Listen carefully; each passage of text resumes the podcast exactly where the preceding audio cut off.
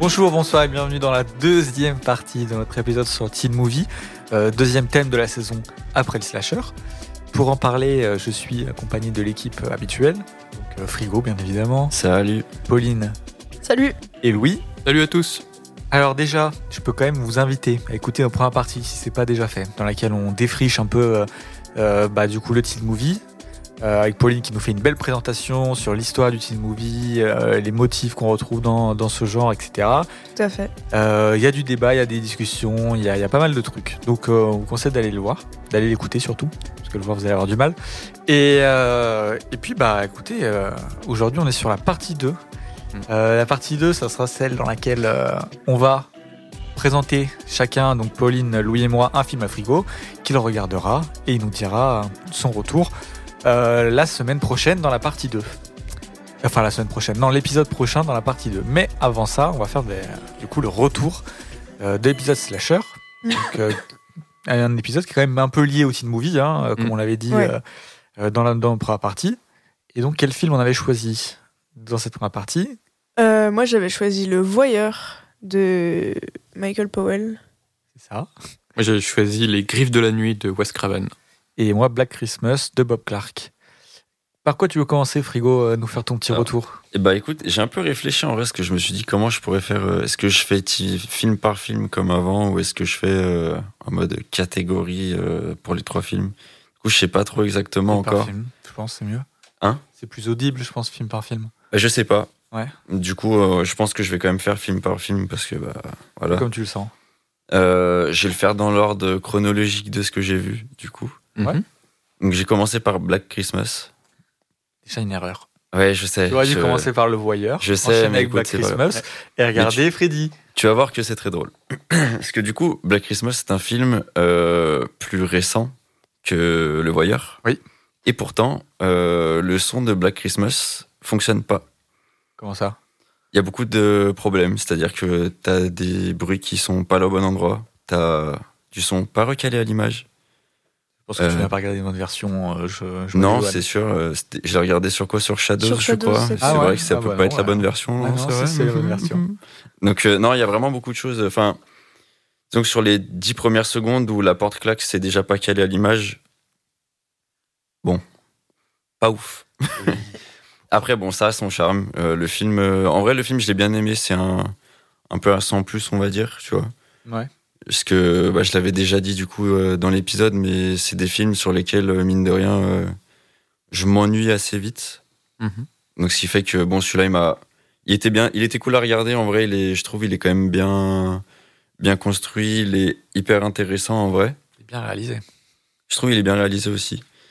Et du coup, voilà, c'était un peu du sans plus que bah, bon, voilà le film que c'est, voilà.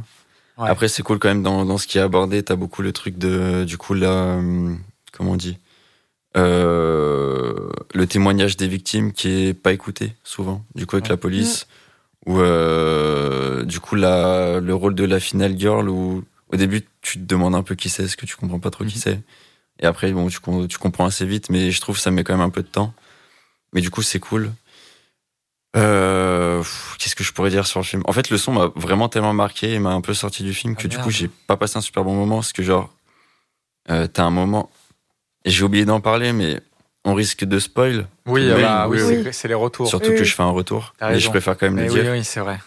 Euh, ce qui fait que t'as un moment où euh, il- fait son, son récital, en gros, pour savoir s'il rentre au conservatoire ou pas, là, le, le, la- le mec de la, la Final Girl. Ouais. Mhm. Et euh, bah, euh, quand il casse le piano, en fait, ou quand même il joue du piano, il y a rien qui va. Mais quand je dis il y a rien qui va, c'est que en fait le mec, tu le vois, il éclate le, table, le, le piano et genre euh, les sons sont pas collés au- enfin bref, la scène ne marche pas quand il est quand il casse le piano, ça ne marche pas. C'est euh, pas ouf au niveau du son. Et pourtant c'est marrant parce que 64, je crois. Black Euh, Christmas. Non, 74. 74, pardon. Et euh, bah, c'est quand même une période où euh, le son il marche quoi. Enfin, je veux dire normalement euh, ça va, tu vois, genre c'est Ouais. quand même bien rodé. Et là, il y a quand même beaucoup de choses qui font que c'est pas ouf. Coup dur. Mais du coup voilà. Mais euh, tout de même, je tiens à donner un point très positif au film et quelque chose que j'aime beaucoup, c'est que euh, euh, la fin du film n'est pas une bonne fin. C'est pas un happy ending. Ah oui. Ah oui, Et ça, je trouve ça super. elle est trop bien la Parce fin. que, bah, au final, le mal est toujours là, tu vois. Mm. Alors, juste question que je me pose, euh, il y en a eu un deuxième ou pas? Il y a eu des remakes par contre, mais Ok. il n'y a pas eu de, de suite. Et la scène de euh, la chorale, du coup, euh, pas aimé. Avec les petits gamins, là? Bah, euh, la scène qui est doublée, en gros, t'as la chorale euh, et dans le fond, il y a des meurtres, des trucs comme ça. hein. Ouais, Mais il y a ouais. un meurtre en Ouais. même temps, ouais. Aussi, le- enfin, en, en- soi. euh, Les scènes les plus marquantes du film. Enfin, en tout cas, les plus. euh, Ah ouais? Oui. Ah, pas pour moi, c'est marrant. Ah ouais, bah. J'ai plus été marqué par le, la scène dans le grenier. La première? Euh, bah, celle où t'as la, la. Comment on appelle ça? La surveillante de la sororité. Ah, la logeuse, ouais. La- Ah. ouais. Qui, qui monte et qui. euh, Ouais. Qui se fait empaler, euh, bref, voilà. Euh, cette scène elle m'a beaucoup plus marqué que, que le reste. Voilà. Mais toujours mieux que les films d'Halloween de l'année dernière. Oui, bah là, après, pour le coup, on est vraiment sur des classiques. euh, Enfin, je me sentais plus euh, dans un mood d'Halloween que l'année dernière, tu vois, pour le Ouais. coup. Ah, dans les films? Ouais. Ouais. Ce qui fait que j'ai quand même passé un meilleur moment, même si je vous déteste parce que c'est des films d'horreur et euh, c'est chiant.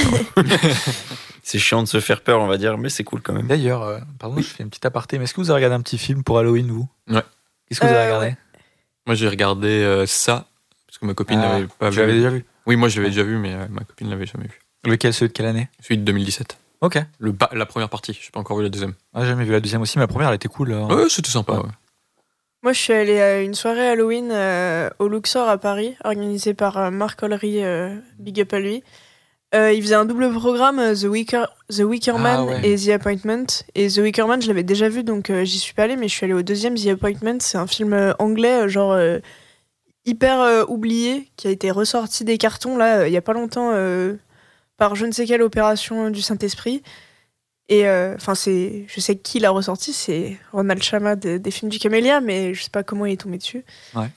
Et c'était une, une curiosité euh, très curieuse. euh, voilà, Ah ouais. c'est, c'est, vra- c'est vraiment c'est hyper spécial comme film. Il y a, il y a quelque chose de, de presque très drôle parce que c'est, c'est un peu kitsch. Et en même temps, il y avait une vibe un peu à la Twin Peaks, genre c'est assez incroyable. ça fait Halloween, du coup? Pas tant que Si, il y a quand même des moments de tension, euh, genre euh, t'es pas t'es pas ultra serein quoi euh, Mm. à certains moments. Ok. Toi, Frigo, t'as regardé un film pour Halloween? Bah, moi, du coup, j'ai regardé vos films qui étaient euh, bah, la veille. Du coup, Ok. T'as regardé trois le même jour? Ouais. Ah ouais, Ouais. c'est chaud. Ouais, bah ouais. Pas choix.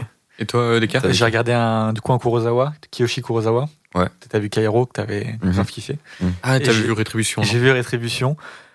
C'est trop bien. Franchement, euh, il est trop fort. C'est dans le même style que Cairo Ouais. Ok. Ouais, Ah bah ouais, c'est- ok. c'est- un peu la J'ai vu quatre films de lui et tu reconnais vraiment sa vibe à chaque fois. Ok. Et euh, pareil, c'est trop bien. Enfin, il faudra que je reparle un jour de Kurosawa ici, mais c'est trop trop bien. En vrai, je pense que tu kifferais. Ouais, je pense aussi. C'est alors c'est, je préfère quand même Kairo. Kairo, ça reste mon préféré de lui de ceux que j'ai vus. Mais il est très très bien quoi. Ok. C'est, il est toujours trop fort pour arriver à faire peur sur des trucs où tu dis n'importe quelle autre personne le filme, c'est ridicule. Mhm. Mais lui, il le filme et c'est trop flippant. Ok. Donc euh, C'est marrant parce qu'en plus, j'y pensais pendant que je regardais les films et je me dis, c'est marrant parce que Cairo, il aurait, il aurait trop pu rentrer dans ce thème, tu vois.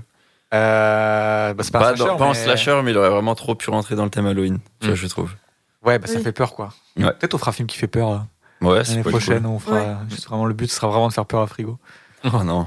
Mais voilà, Rétribution, euh, trop trop bien. Enfin, franchement, euh, je vais continuer sa film au petit à petit, mais c'est trop cool. Ok. Moi, c'est juste pour revenir sur le retour de Frigo sur Black Christmas Mhm. et notamment au niveau du son. Euh, comme on avait dit, Black Christmas en vrai c'est bon bah c'est un des premiers slashers et euh, il y a une, une grosse euh, influence du giallo euh, dessus. Euh, giallo qui a une influence du slasher de manière générale, mais là on la ressent en particulier. Et on connaît euh, la précision du son des Italiens, notamment dans les giallo, puisque t'en as vu deux. euh, Oui, oui. enfin un et demi on va dire Euh, bah, le, le pétri c'est pas vraiment un dialogue Ah hein, oui, ça s'en rapproche un peu. Euh, Et, euh, et je me demande s'il y a pas aussi un peu de ça en mode, enfin en fait, il s'en balèque, tu vois, c'est pas sur ça qu'il se concentre. Et du coup, le Ah. truc du piano, bon bah le mec, ils lui ont dit, allez, euh, vas-y, tape sur les touches et puis on verra en post-prod, tu vois. Enfin, je sais. Alors ça, oui, c'est possible parce que je, je pense pas que tous les acteurs qu'ils ont euh, et qui castent piano. soient des pianistes. Mm. ça, ça doit pas courir les rues non plus. Mais il y a quand même des trucs où, euh, pff, disons que tu claques une petite porte, t'as l'impression que tu, tu viens de claquer la porte d'une église, tu vois. Pff, euh, un peu chelou quand même. Bon, après voilà. Euh, je voulais dire parce que du coup j'ai pris des petites notes histoire de me souvenir un peu de ce que j'avais dit. Euh, au niveau du, du son du tueur, du coup, parce qu'il y a quand même un, un, un habillage sonore répétitif pour euh, dire que t'as le tueur qui arrive ou quoi. Mm. C'est comme pour Halloween, du coup, ça va être une respiration. Mm. Alors là, du coup, c'est pas une respiration dans un masque où c'est un peu étouffé, c'est vraiment un truc en mode. C'est un détraqué, quoi. c'est le mec que t'as au téléphone et tu l'entends respirer très bizarrement et voilà, quoi. Et euh, bah, ça, d'ailleurs, euh, c'est dans tous les films que j'ai vus, du coup, que t'avais euh, pas ce bruit-là. Même si la respiration est utilisée dans votre film, au passage. Pas que ça. Euh, niveau son, les appels téléphoniques, ça vaut quoi? Euh, non, c'est cool. Non, pour Ah, le coup, ça marche ça- vraiment très bien. Oui, il a réussi quelque non, non, ça marche très bien. Non, non. euh, Il y a des trucs qui sont ratés en termes de, de synchro, euh, image, son, mais c'est pas. euh, Enfin. et de choix à certains moments, mais c'est pas, c'est pas genre euh, raté dans, son, Ouais. dans sa globalité, tu vois. Mm. Après, je pense que pour le coup, ils ont juste. euh, bref, on s'en fout. On va pas parler technique du son. mais je pense que pour le coup, c'est difficile de rater un effet comme celui-ci, tu vois. Ouais, ok. Donc voilà. Euh, je pense pas avoir grand chose de plus à dire euh, sur Black Christmas. Du coup, je vais passer au voyeur. Et du coup, c'est marrant parce que je trouve que le parallèle est très fort parce que le voyeur est du coup plus vieux. Quelle année Ouais. 60. 60, ouais. Ah oui, 14 ans. Et euh, le son du voyeur marche beaucoup mieux. Ouais, mais ça veut pas dire grand chose. Enfin, si, mais. Et bah, pourtant, le voyeur en plus, c'est un film anglais de souvenirs. Ouais, Oui. c'est ça. Et ce qui fait que bah, Black Christmas est un film américain, Euh, canadien Canadien. Ouais. canadien. Ah, ah peut-être que ça joue alors. Parce qu'il me semble, j'avais, bon, j'ai pas fait mes recherches, je l'avoue. Mais euh, je pensais que c'était un film euh, de studio américain. Du coup, j'étais là en mode, ah bah bah, quand même chaud, tu vois. C'est Et du coup- du petit budget quand même. Ça se voit, mais peut-être que, comme on avait dit, les slashers, c'est des films à petit budget, Oui, oui. tu vois, donc peut-être que. Mm. Bref. Et du coup, le voyeur marche beaucoup mieux. Euh, au niveau du son, euh, alors cependant, j'arrive pas à être convaincu, même si du coup, c'est un peu avant le slasher, que ce soit vraiment un slasher. Ah non, ça en est pas un du coup. C'est Voilà, un, c'est- un enfin, plutôt slasher, Ouais, pour, ouais, mais pour moi, c'est vraiment plus euh, limite un, un. Je vais pas dire une biographie, mais vraiment un film sur un tueur en série. Plutôt que vraiment un Mm. slasher, tu vois. Ouais. Ouais, ouais, c'est Ouais, ouais. un peu ce qu'on disait euh, Mhm. dans nos parties euh, Ouais, ouais, ouais, mais du coup. le euh, slasher. Enfin, T'as vu quand même les trucs qui ressortent de ce film dans les deux autres? Oui, bah oui, carrément. Voilà. Non, Mm. carrément. Mais je veux dire, je veux dire, je trouve que celui-là, même si du coup, voilà, ça n'est pas un, il se détache vraiment beaucoup plus de l'empreinte du slasher. Oui. Ou, euh, tu vois, enfin, même si dans les autres trucs, c'est euh, genre euh, euh, des meurtres un peu prémédités avec des trucs, euh, tu euh, bien réfléchis, je trouve là, t'as vraiment beaucoup plus l'aspect psychologique. Mhm. Et euh, c'est beaucoup plus axé, du coup, sur euh, bah, ce, ce tueur, en gros, que du coup, les autres, c'est plus sur le- la survie, Ouais, du coup, des personnages. Ouais. Euh, après, euh, le, le film, euh, en vrai, je l'ai vraiment bien aimé. Il était vraiment, vraiment très cool.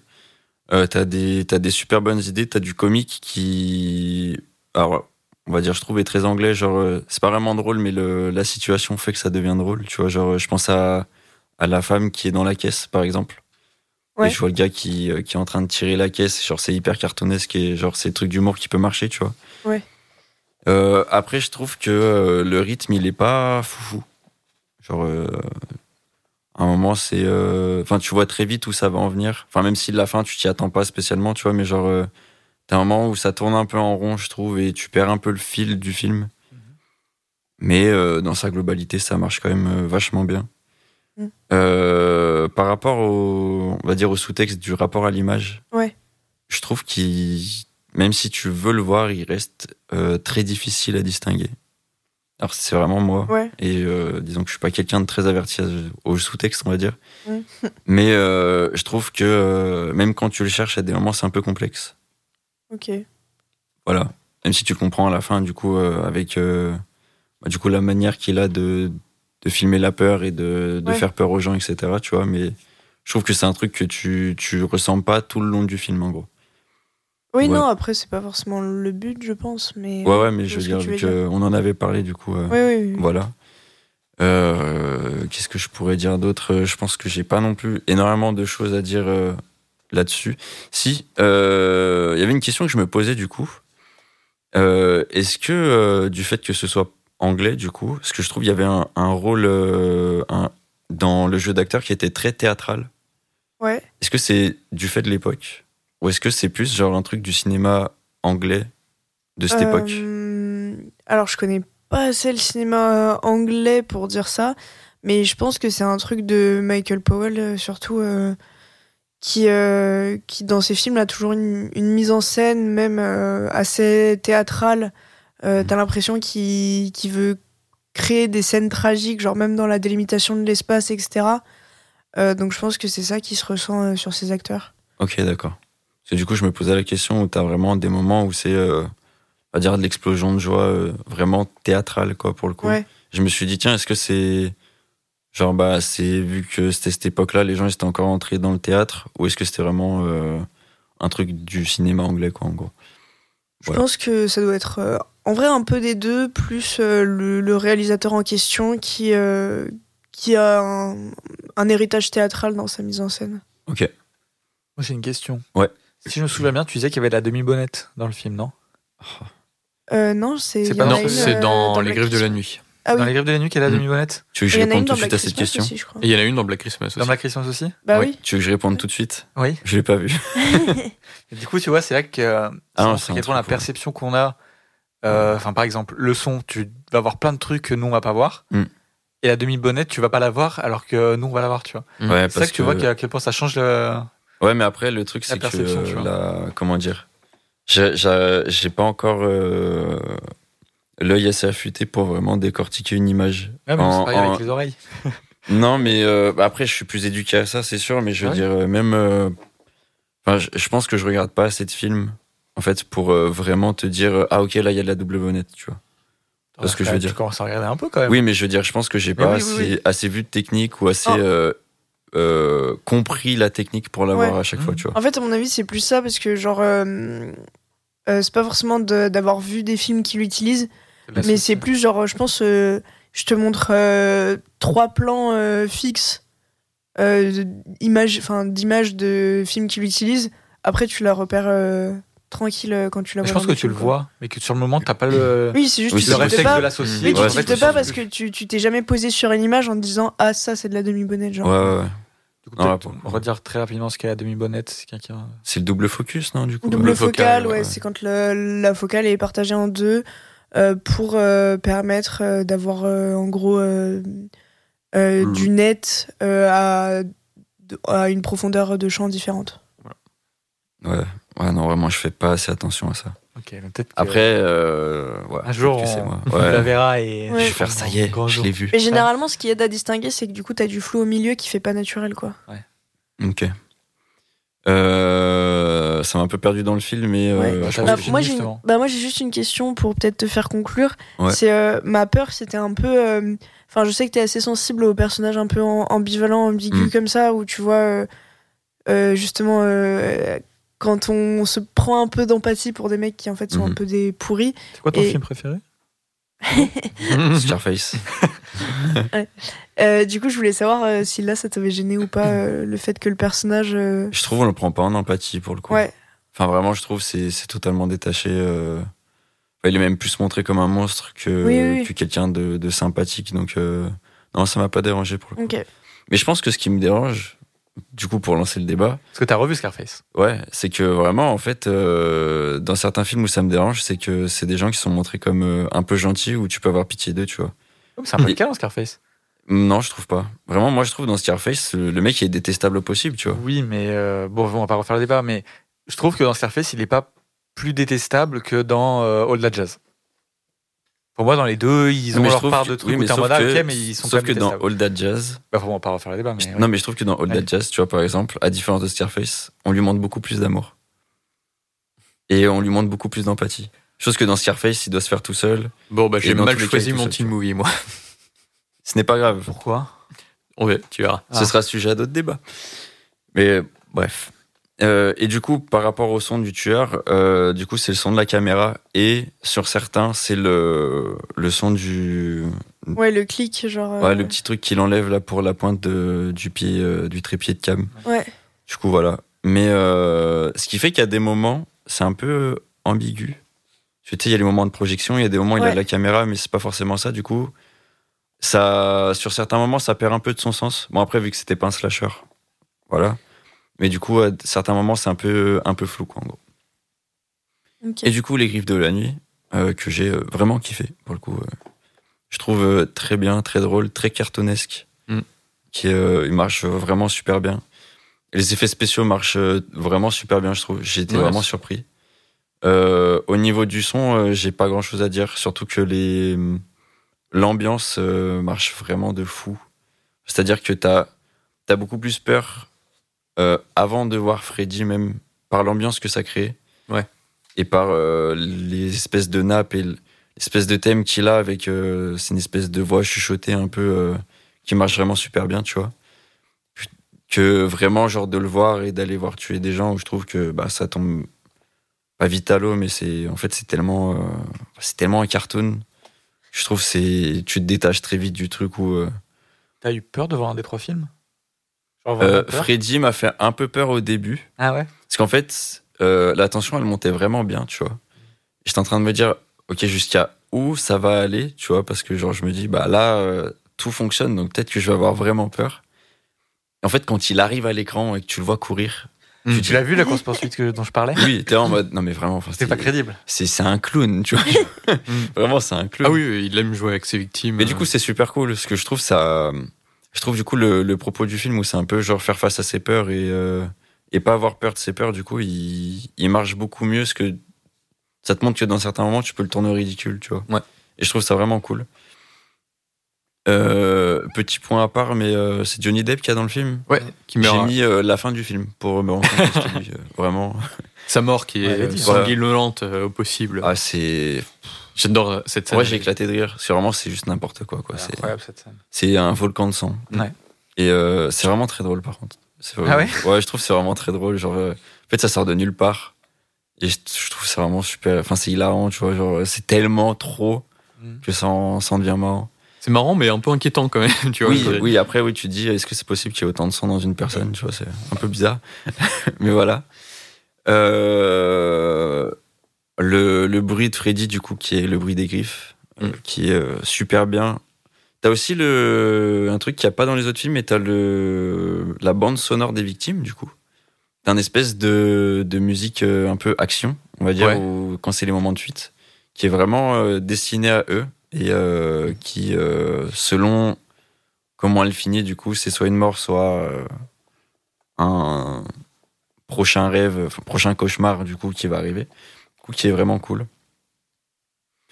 Euh, voilà, je sais pas trop quoi dire. Pareil, je suis super content que le film, euh, bah, du coup, finisse mal. Ouais, la fin, elle est cool. hein. Bah, tu dis, euh, en fait, le moment où ça finit, je me dis, putain, c'est, c'est quand même vachement paradisiaque pour une fin heureuse. Et bah, du coup, la fin n'est pas heureuse. Puis la, la Freddy Car, la Freddy Freddy- Mobile, même peut-être. Crédit mobile, ouais. Je trouve les- c'est l'idée est super cool et c'est c'est Mm. vraiment super cool. Je mettrais un petit point d'honneur par contre sur certains effets spéciaux où euh, à la fin du coup il passe le bras à travers la porte pour euh, entraîner la mère dans la maison. Ah Ah oui, oui. tu vois vraiment la transition où euh, c'est un mannequin qui se fait Oui, embarquer dans la vitre. C'est là où j'avais euh, dit euh, que par moment ça a un peu vieilli. quoi. Oui, oui, oui. par, par moment il y a vraiment des... bah pareil quand il se fait brûler. Enfin, tu vois vraiment que c'est un autre acteur avec euh, plein de trucs genre le mec il est super épais, il arrive pas à courir. Enfin je trouve tellement en mode pff, c'est ridicule, tu vois. Mm. Mais sur la globalité des effets spéciaux où euh, bah, l'espèce d'escalier chewing-gum euh, bah du coup euh, Johnny Depp qui se fait happer dans le lit, même lui qui sort des murs. Ah oui, c'est très bien cette scène. Elle est, C'est- elle est belle en super. plus. Même franchement un truc où je me suis vraiment posé la question euh, sur le premier la première fille du coup qui se fait tuer où elle est au plafond. En fait, je me disais mais comment ils ont fait? Genre vraiment j'étais là en mode mais comment ils ont fait? Parce que on, on dirait que du coup c'est genre de l'image renversée mais en même Ouais. temps t'as l'autre gars tu vois. Bon, après je connais pas assez les techniques euh, de ciné à cette époque pour euh, pour savoir comment ils ont fait mais du coup j'étais là en mode ouais, la superposition les deux. Mm. je sais pas. Peut-être. Ouais, Ouais, peut-être. et du coup j'étais là en mode ouais en vrai là quand même c'est bien poussé et ça a vraiment pas vieilli je trouve en fait. Mm. Ouais. Ça, c'est des trucs qui marchent encore, qui, qui paraissent pas en mode ah ouais, euh, qu'il y a un fond vert par là, tu vois, genre pas du tout. Tu l'as préféré à Halloween? Euh, je pense pour euh, l'aspect un peu plus cartoon, Ouais. qui je trouve est, bah, est- est beaucoup mieux quoi, parce que c'est c'est un truc qui me fait un peu, qui me parle un peu plus, qu'il y a un peu plus d'humour, tu vois. Mais euh, après, c'est pas les mêmes films quand même. Oui, mais c'est de slasher. Ouais, mais c'est pas, c'est pas vraiment les mêmes, euh, mêmes films, je trouve. Ouais. Il y a un autre truc aussi. euh, au niveau du bruit, il y a le bruit de la langue de Freddy.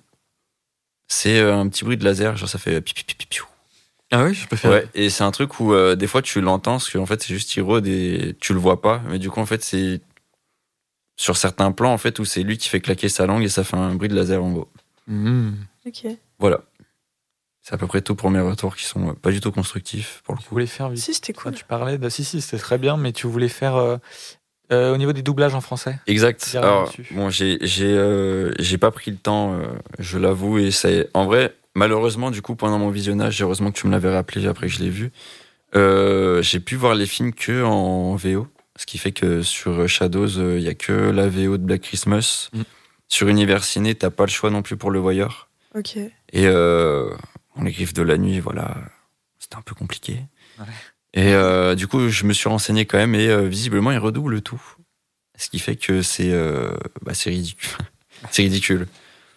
Disons que déjà arriver à avoir euh, quelqu'un qui fait un cri euh, qui fonctionne, je pense que c'est quelque chose de dur. Du coup, de le redoubler, euh, pff, catastrophique. Ouais. Surtout que euh, sur cette époque-là, euh, les films où il n'y a pas beaucoup de budget, en- du moins en France, euh, le doublage, à des moments, c'est une atrocité sans nom. Donc, euh, c'est ça doit vraiment, pour certains trucs que j'ai vus, vraiment pas ouf.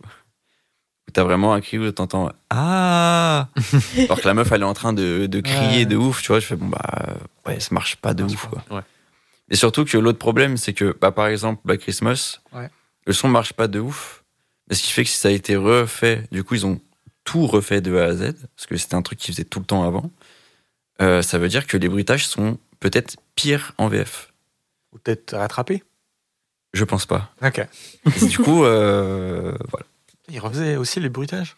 Ouais, c'est un truc, je sais pas pourquoi. Euh, chose que maintenant, ça se fait encore un peu, je crois. Mais euh, en fait, en général, euh, en gros, quand t'as les films, t'as les voix normalement sont indépendantes euh, du sound design. Et là, pour le coup, euh, en France, on refait tout en fait. Et je sais pas pourquoi. T'as vraiment beaucoup de films en fait où, euh, par exemple, les bruits de voiture, ils sont refaits, tu vois. Alors que ça a été déjà de base, c'était très bien de base, mais c'est refait. J'avais j'avais pu prendre l'exemple sur euh, sur un des films que j'avais regardé euh, du coup sur la saison dernière. Par contre, j'ai plus le nom du film où il y avait euh, en fait il y avait des scènes en voiture. Pas le film de Pauline Euh, non, honnêtement, je me souviens plus. Pourquoi? Un film de Parce moi. qu'il y a celui avec le klaxon, ils sont toujours en voiture. Non, non, non. Là, Ah, pour le coup, oui, c'était un film euh, rien à voir avec ça. C'était vraiment genre, il y avait une scène en voiture et en fait, sans faire exprès, j'avais basculé la VF. Le- la voiture, elle a pas le même bruit en français, tu vois. Et en fait, c'est c'est d'une débilité sans nom, tu vois, parce que Ils bah. ont demandé à une Renault là de. Ah, Du coup, je sais pas pourquoi euh, c'est comme ça. Je sais pas si c'est pareil de partout. Mais je sais qu'en France, au niveau du doublage, euh, surtout à ces époques-là, il y avait des moments où c'était un peu, euh, un peu atroce parce que ils ont vraiment la, ils avaient la fâcheuse tendance de tout refaire au budget qu'ils avaient. Et des fois, c'était pas glorieux, quoi. ok. Donc voilà. Conclu par la note de découverte pour le slasher. C'est un 3, hein, honnêtement. euh, C'était sur 5 les notes de découverte? Ouais. Oui. Ah, c'est un plus 3 sur sur 5 cinq pour ou le coup. 10. Enfin, c'est pas étonné, pas déçu, quoi. Ah ouais. Ah non, Ouais. c'était sur 10 en fait. Sur Sur 10, 10, hein? Ouais. Ah, Ouais, si. ça fait Bah, 6. c'est un 5.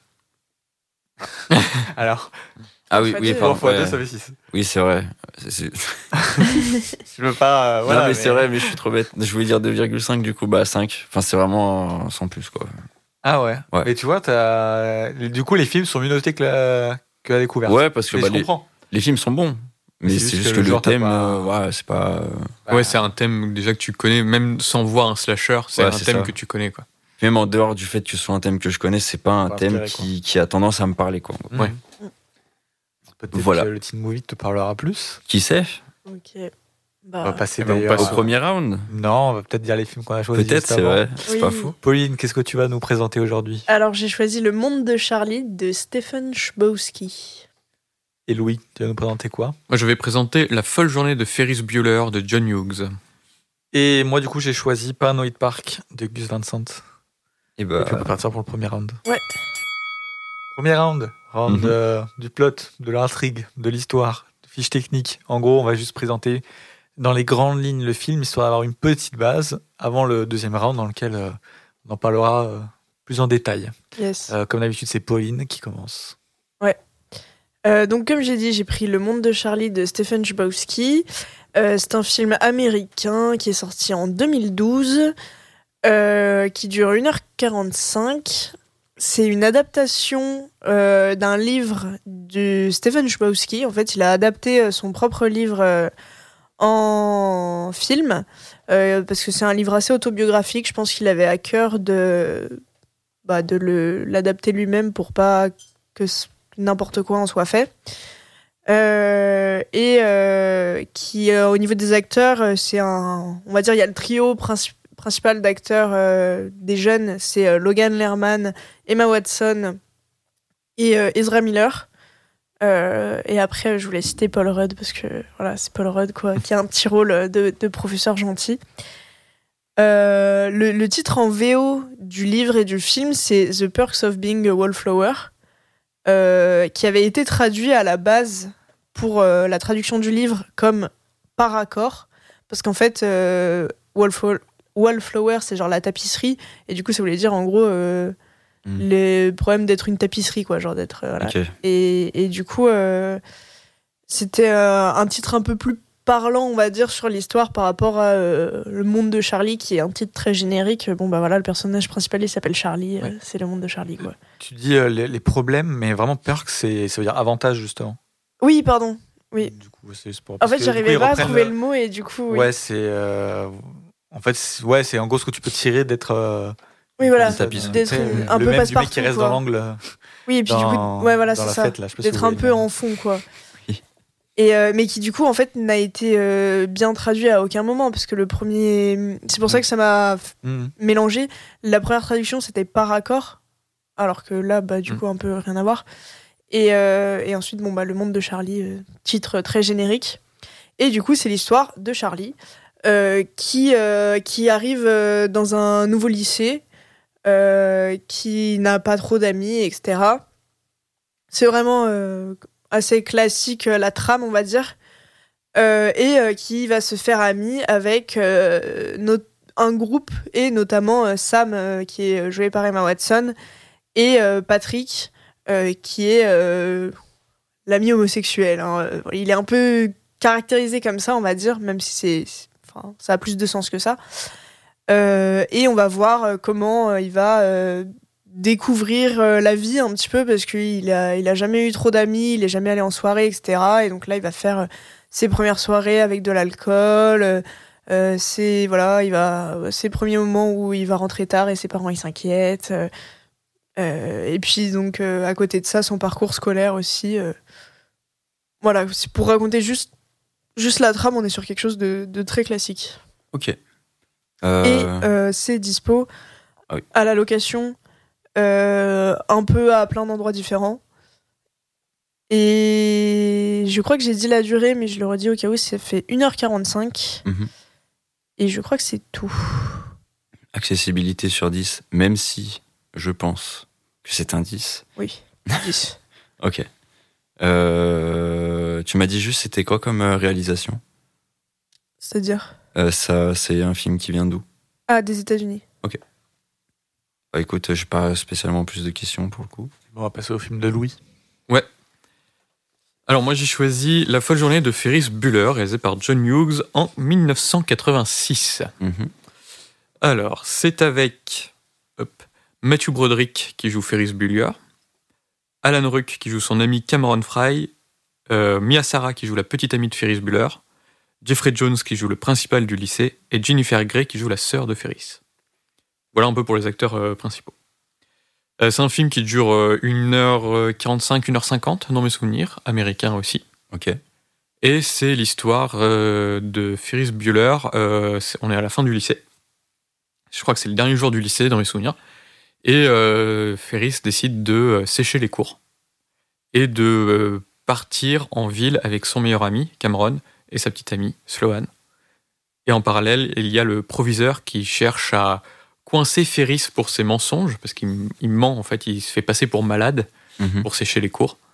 Et il y a le, en parallèle, on voit le proviseur essayer de, de- d'enquêter un petit peu sur euh, les mensonges de Ferris pour le coincer enfin, parce que ça fait euh, des années que Ferris Bueller fait un peu, un peu des mensonges comme ça, un peu le con et tout. Ok. Donc voilà un peu pour le pitch. Euh, il est disponible sur Universiné. Ouais. Et puis voilà. Ok. 10 sur 10 en accessibilité. Ah ouais, accessibilité euh, 11 sur 10. Ah ouais, 11 sur 10 carrément. Ah ouais, on est sur euh, la meilleure accessibilité possible, je pense, euh, pour un Et film. tu- juste, tu m'as dit, il datait de quand? 1986. Ok. C'est un film euh, culte aux États-Unis, même culte en France. Euh, si culte euh, qui représente, enfin, il est rentré euh, au National Film Registry pour Ah, être rentré à la bibliothèque du Congrès des États-Unis quand même. Donc, pour te dire l'importance euh, dans la culture cinématographique américaine que le film a. quoi. Ok, d'accord. Bon, bah écoute, j'ai pas plus de questions en soi. J'en parlerai plus en détail après.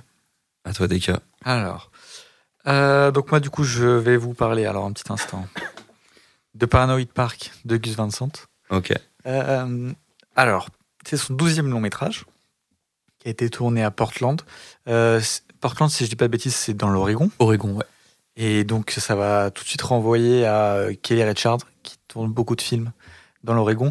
Mais le parallèle est, est pas que là. Il y a beaucoup de parallèles entre Kelly Richard et Gus Van Sant. Bah, donc, ils euh, sont potes en plus, non Ouais, bah, ils sont très potes. Et euh, du coup, il- lui, il- en fait, euh, bon, petit aparté, mais lui, il est né, je crois.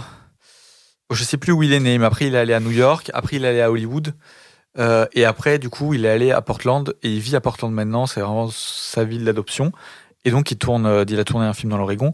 Et, euh, et Kelly Richard a tourné quasiment la totalité de ses films dans l'Oregon. Donc, euh, ils ont aussi cette euh, truc géographique, mais du coup, ils sont potes. Et dans leur cinéma, il y a quand même énormément de trucs qui, qui se rapprochent. Enfin, c'est tous les deux, deux cinéastes un- du cinéma indépendant américain. Donc, euh, il y a beaucoup de liens entre les deux. Mais du coup, vu que tu as déjà vu un Kelly Richard, Rap- Rappelle-moi lequel, s'il te plaît.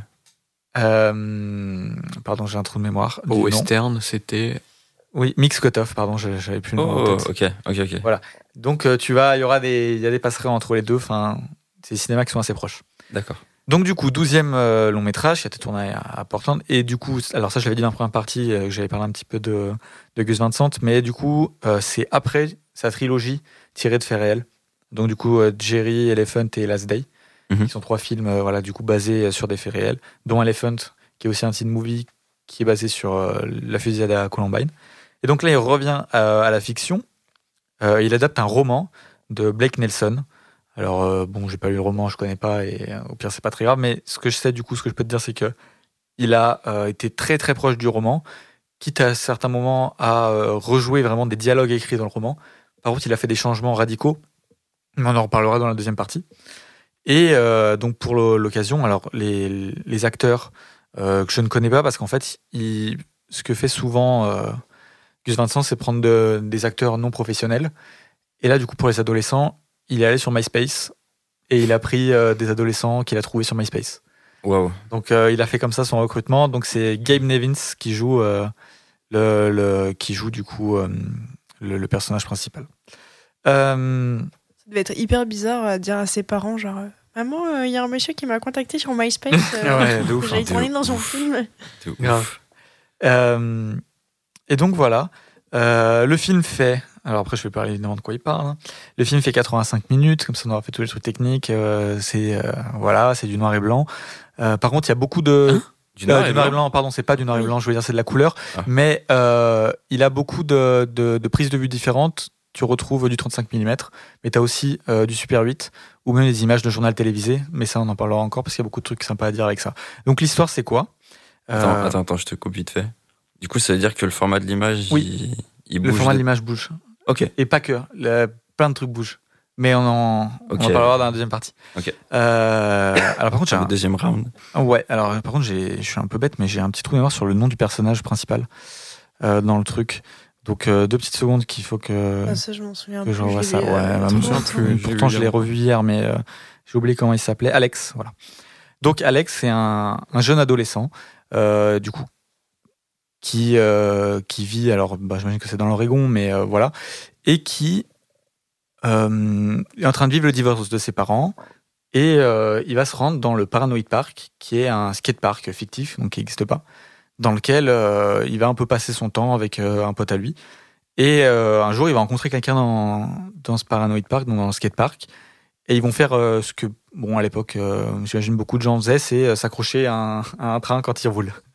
Parce que, en gros, tu as des trains de marchandises qui passent à côté Ah, du Paranoid ok. Park. Et ils s'accrochent au train et oh là là, tu prends le vent, t'es content. Voilà. Et donc, il va se passer quelque chose à ce moment-là. En fait, je sais pas si, si c'est vraiment du spoil ou pas, parce que c'est vraiment le, la base du récit, Ouais, mais ouais, c'est amené. euh, mais euh, honnêtement, je pense pas que ce soit du spoil, mais je vais pas dire. euh, Bon, je- j'en parlerai plutôt dans la deuxième partie, mais là, en tout cas, Ok. je sais pas ce qui se passe. Et donc, en gros, voilà, on suit un peu euh, ce personnage, euh, ses conflits internes, voilà un peu tout ça. euh, voilà le, voilà ce qu'est le film. C'est très bien résumé, du coup.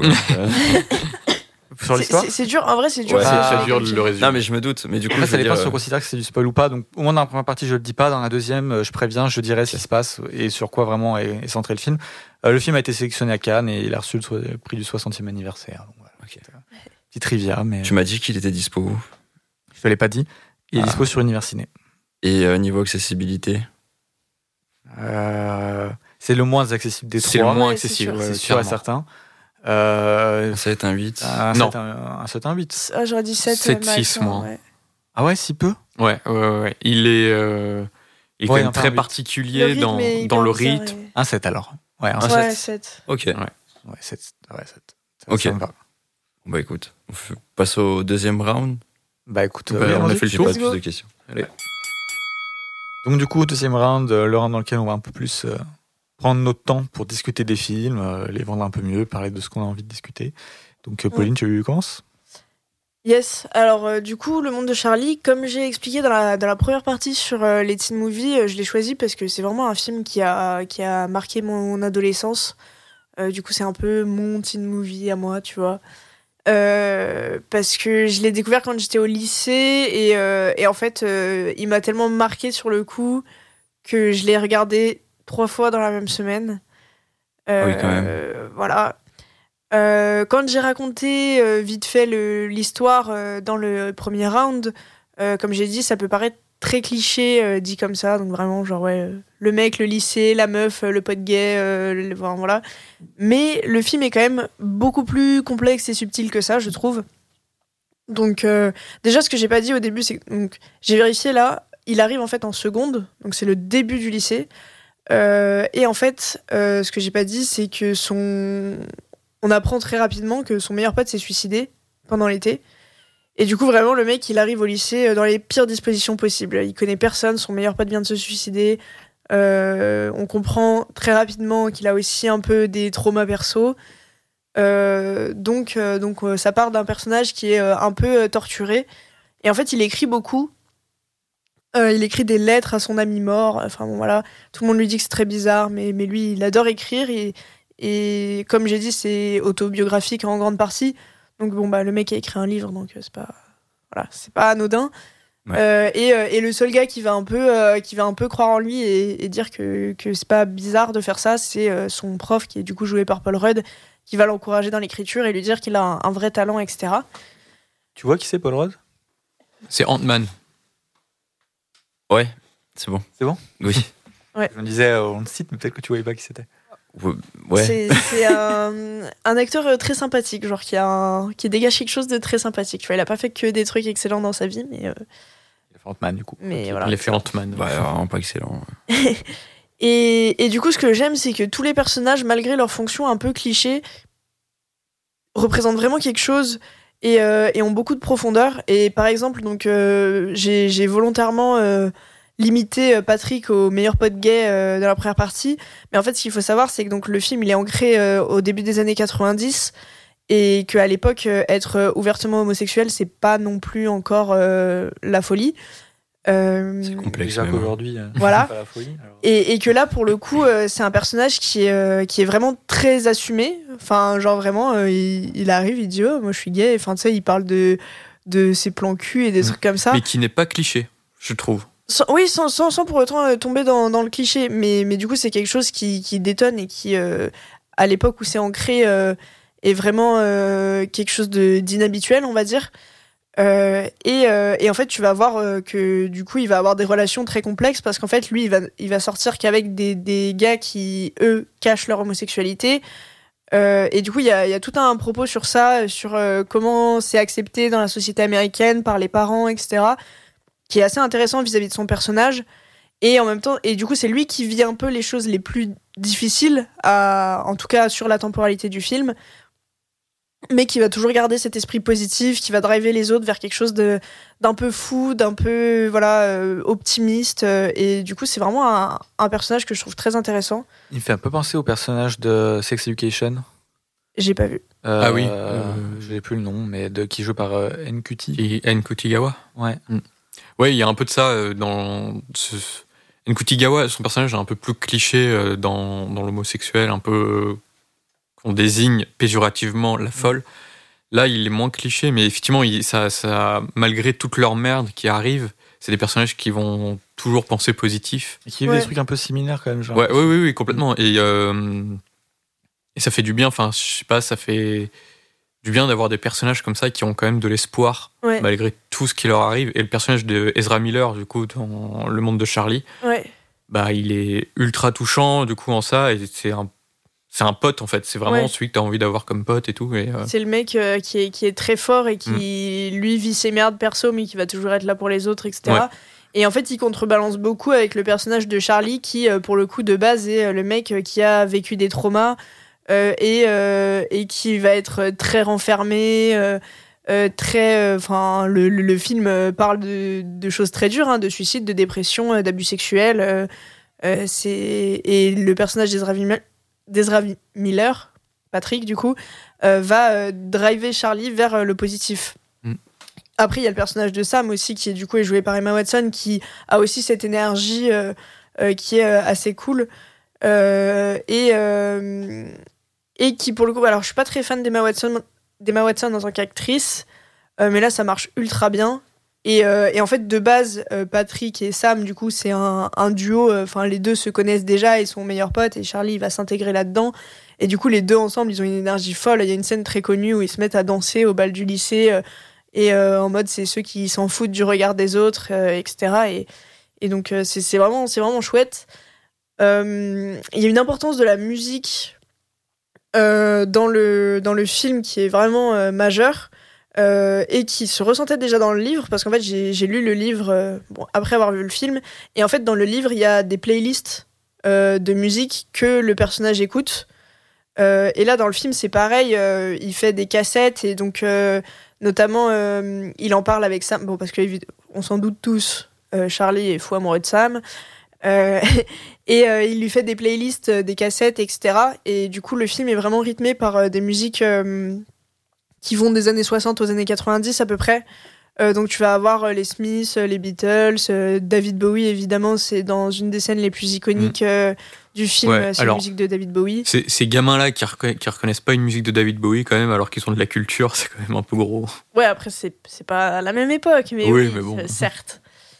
Euh, et, euh, et du coup, ouais, voilà, c'est vraiment rythmé par des musiques populaires. Il y a même des séquences euh, de transition qui sont assez rigolotes. Par exemple, il y a une, scène de soirée où il prend de l'ecstasy ou quelque chose comme ça. Et en fait, t'as as une transition sur une hostie qui est, déposée, enfin, qui est déposée sur sa langue. avec une musique qui s'appelle Dear God et du coup enfin, un truc très ironique autour de ça Mhm. Et, euh, et donc tu vas voir un peu comment ce mec qui s'ouvre progressivement en ayant des amis euh, va tomber dans parfois l'excès inverse euh, de d'être trop extraverti entre guillemets même si on peut pas dire qu'il en arrive jusque là mais voilà de de trop se laisser aller.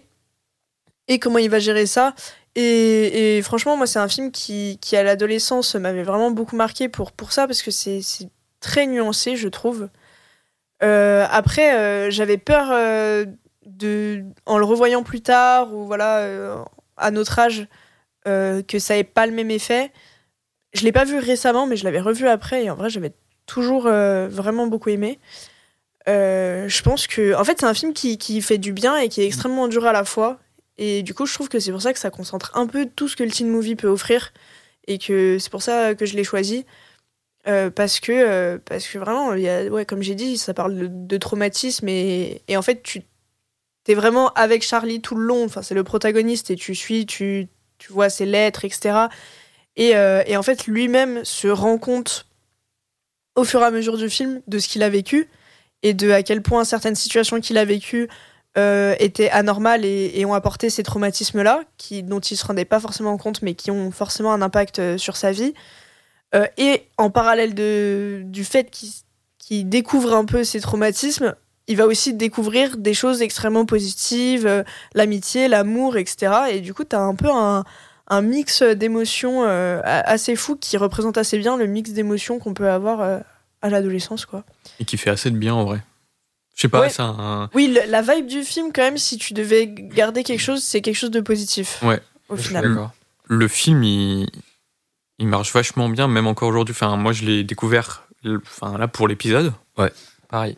Ok. Et euh, je m'attendais à un teen movie ultra classique et euh, ultra centré sur l'adolescence pour les adolescents. Ouais. Et en fait, j'ai été super surpris. C'est ça que j'apprécie énormément dans le film, c'est que surpre- surprenamment, c'est pas un film seulement que pour les adolescents. Et il y a un mix d'émotions que bah, parfois seuls les adultes peuvent comprendre aussi. Ouais. Oui, parce qu'il y a qui- aussi. euh, Qui fait beaucoup de bien et c'est vraiment un Ouais. très très beau film qui marche encore, même après ton adolescence. quoi. Parce qu'il y a aussi ce côté où tu vas avoir les, les parents de Charlie qui vont être surprotecteurs avec lui en mode bon, il vient de perdre son meilleur pote, il est un peu différent, euh, donc euh, on va lui cacher un peu toutes les choses dures. Euh, Et où en même temps, tu te rends compte que à côté de ça, euh, le film parle aussi euh, de violence conjugale, euh, de bon bah comme j'ai déjà dit, euh, d'abus sexuels et tout, et qui sont tout des choses où on va un peu euh, dire à Charlie, t'inquiète, c'est normal. je sais pas, quand sa tante elle se fait frapper, genre non, mais elle a juste bobo, mais tranquille. Elle, enfin voilà, des trucs comme ça. Et, et que tu peux regarder avec une autre distance une fois que toi t'as du recul sur toutes ces choses un peu dures de la vie, quoi. En fait, il y a plein de niveaux de lecture dans le film en fonction de là où tu le regardes. Et c'est, Mm. enfin, tu vas t'accrocher en fonction du moment où tu le regardes dans, dans, bah, dans ta, ta Ouais. propre temporalité. Tu vas t'accrocher euh, à plus de, de choses ou pas et tout. Donc ce c'est super intéressant pour Et ce que j'aime bien, c'est que c'est pas fait de manière lourde. Genre, Oui. euh, les, les éléments euh, un peu mélodramatiques, euh, tu, tu tombes pas dans du pathos non plus. Genre, Mm. j'ai dit que ça parlait d'abus sexuels, mais tu vas jamais avoir non plus. Euh, bah, ni de trucs euh, très frontal, euh, ni euh, en fait ça va jamais être affirmé, mais tu le comprends parce que c'est assez bien fait et suggéré pour que pour que ce soit clair, Euh, mais en même temps euh, ça va pas forcément être dit et je trouve que c'est fait euh, d'une manière euh, vraiment intelligente en fait et le, Mm. le film est ouais est assez surprenant je trouve. Ouais, je suis d'accord. Je l'ai vu euh, dernièrement, bah, du coup, pour préparer l'épisode. Ouais. Dans la période où vraiment j'arrivais plus à regarder un seul film. Euh, donc, euh, c'était compliqué. Par exemple, j'ai vu les deux à peu près à quelques jours d'a- d'affilée. Et j'avoue que, bah, pour le coup, celui de Louis, j'ai eu beaucoup de mal à. Enfin, après, c'était pour tous les films hein, en général. Mais j'avais beaucoup de mal à rentrer dedans. Du coup, j'en ai plus grand. sou- Enfin, si j'en ai des souvenirs, mais je veux dire, il m'est un peu passé comme ça. Et pour le coup, celui-là, j'avoue, qui m'a vraiment marqué. Euh, j'ai Ok. mis 5 sur 5. Et euh, c'est un de mes derniers 5. Je crois que c'est mon dernier 5 sur 5, tu vois. Pourtant, j'ai vu le Scorsese il y a deux jours. mais, mais ouais, le film est vraiment trop bien. Euh, en fait, c'est. J'étais content en vrai qu'il ait, proposé ce film parce que c'est vraiment le film que j'avais besoin à ce moment-là, tu vois. Ouais, je vois, je vois. Donc, euh, c'est un peu un film ouais. doudou ouais. Oui, c'est ça. Oui, il y a un peu de ça. vraiment. Alors que Ferris Bueller, il a pas du tout la même Ah, vibe et la même, le même objectif en c'est fait. ça. Et du coup, Ouais. quand t'as du du mal à coup, regarder voilà. des films et que t'es pas Mm. dans un mood de ouf, Ferris Bueller, bah, il te passe un peu au-dessus Ah parce oui, que c'est plus un film pour quelqu'un qui est dans un bon mood. Oui. Là, euh, ton film, c'est un film pour quelqu'un qui soit est dans un bon mood, soit a besoin d'être dans un bon mood ou va. Ouais. Enfin, j'ai ouais, très. Et pourtant, je m'attendais vraiment à rien. Je m'attendais à un truc un peu basique, honnêtement. euh, Ouais non mais Parce que le film, c'est. Enfin, c'est ce tu, qu'ils vois hein. le- ouais. tu vois la couverture, tu vois les, les acteurs, euh, Oui. le, le truc, t'es en mode bon, ça va être sympatoche. Et en fait, non, putain, le film est vraiment cool, quoi. Ouais, Ok. ouais, vraiment. Donc, Et euh, puis la musique est trop trop bien. Une Ouais. playlist de musique vraiment trop cool. Après, justement, il y a, il y a un côté un peu playlist. Genre, euh, t'as vraiment les musiques qui Ouais. s'enchaînent euh, où c'est que des groupes ultra connus et tout. Mais ça rentre très bien dans l'esprit du film parce que Mm. bah, c'est ce que le mec il fait. Genre, il se fait des cassettes, euh, il écoute avec son casque, euh, il fait des cassettes à la meuf dont il est amoureux. euh, bon, bah, Moi, ça me dérange pas. Je découvre plein de musique comme ça, donc euh, en vrai, ça me dérange pas. Et puis, j'ai, ouais, j'ai, je, regardais quand j'étais au lycée, le film, et c'est vrai que j'ai beaucoup euh, gardé de musique euh, dans ma playlist. ouais, c'est euh, pas, c'est pas étonnant. Puis il y a la meilleure musique de David Bowie, donc euh, Laquelle pour toi? Et Rose. Ok. Je connais pas David Bowie.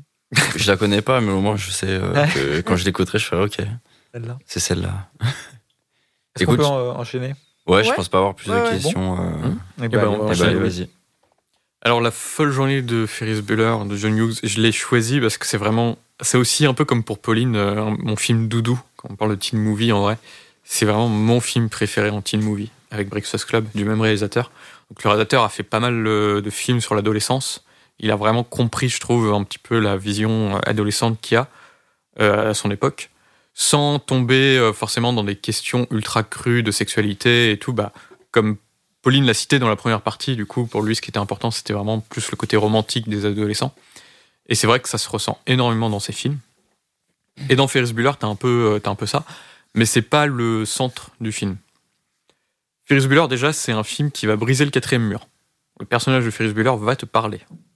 Il va te dire, il va t'expliquer ce qu'il fait, il va t'expliquer comment il fait, comment il arrive à, à se faire passer pour malade, comment il va euh, euh, bidouiller, euh, euh, il hack le système de l'école pour bidouiller son bulletin de notes et tout.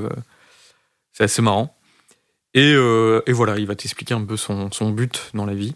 C'est fait un peu à la Spider-Man ou à la Deadpool ou? À la, à la Deadpool, mais en mieux, parce que Deadpool, c'est pas très bon. Oui, c'est pour ça que je demande. En mieux, je trouve. Mais en fait, tu vas peut-être avoir un peu du mal avec le personnage de Ferris Bueller. Parce qu'il va être un peu présenté comme quelqu'un, un peu un petit con, ok. égoïste. Et en fait, au fur et à mesure que tu avances dans le film, t'apprends, enfin, tu devines pourquoi il fait ça. Et en fait, tu découvres que c'est pas si égoïste que ça. Parce qu'il il, il sèche les cours et il entraîne ses potes alors qu'ils ont pas forcément envie, notamment son meilleur ami, il a pas envie, il est malade chez lui, euh, il a pas envie de bouger, quoi. Mhm. En fait, il l'entraîne pour euh, bah, un peu pour le libérer de lui-même. Et du coup, c'est un peu euh, Ferris Bueller, il y a un côté un petit peu ange démon, tu vois, qui conscience où tu dois un peu te te, te, te, te- trouver une sorte d'amis imaginaire pour te faire bouger et tout. Et c'est un peu ça en fait, Ferris Ok. Bueller, avec son pote. Et euh, donc du coup, ils vont euh, en ville. Euh, je crois que c'est je crois que c'est Chicago la ville. Et parce qu'ils habitent en banlieue de Chicago et tout, pour quitter euh, cette école, c'est leur dernier jour de lycée, il faut qu'ils en profitent. Et pour Ferris Bueller, ce qui est intéressant, c'est qu'il faut pas en profiter en mode euh, tous les excès. Ok.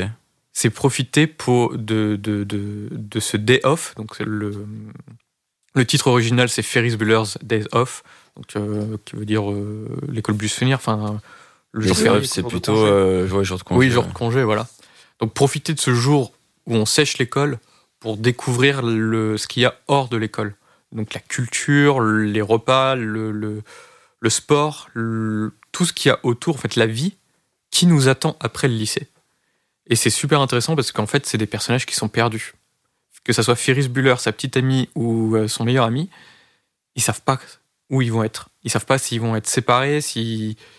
Et du coup c'est assez beau même Ferris Bueller, euh, dans, sous ses airs de mec ultra confiant, en fait, c'est quelqu'un qui a très peur de l'avenir. Mhm. Et je trouve ça super euh, touchant. En fait, il c'est un personnage, au début, tu l'aimes pas, et au final, tu te dis, bah, en fait, c'est un ado, comme tout le monde, qui a une surconfiance en lui, certes, mais qui est comme tous les ados du- de, de cette époque, perdu dans, et effrayé par ce qui l'attend après ce- ce- cette époque euh, bénie, entre guillemets, du lycée pour lui, parce que c'est quelqu'un d'extrêmement populaire dans son lycée et tout.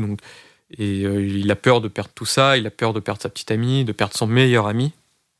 Et en même temps, ce qu'il fait de cette journée de congé, c'est pas tant pour lui que pour son meilleur ami Cameron. Et en fait, il arrive à le libérer aussi du joug de l'autorité de ses parents, notamment de son père, et de l'autorité un peu du, du pré- professoral euh, du lycée et tout. Donc voilà. Oula, il y a- je vois plein de doigts levés et tout le monde veut parler. Ouais, juste euh, tout à l'heure, tu disais euh, que t'avais mal choisi ton teen movie parce qu'on parlait de Parce que- et Scarface, mais on est quand même euh, très loin. Là. Non, non, bien oui. sûr, mais c'est c'est un, juste un ado, quoi. ouais, mais c'est un personnage qui peut être très mal euh, perçu. Moi, je sais que je connais des gens qui ont pas aimé le film parce qu'ils ils trouvent Ferris Bueller que c'est un connard. Ouais, je trouve. Moi, Ouais, je trouve ça un peu, un peu dur loin, parce quoi. que Est-ce que c'est c'est vraiment genre une personne dégueulasse qui est aimée, tu vois? J'ai pas c'est une personne- non, non. c'est pas une personne dégueulasse, mais en fait, c'est une personne euh, extrêmement manipulatrice et qui n'est jamais punie. Mais En fait, il est.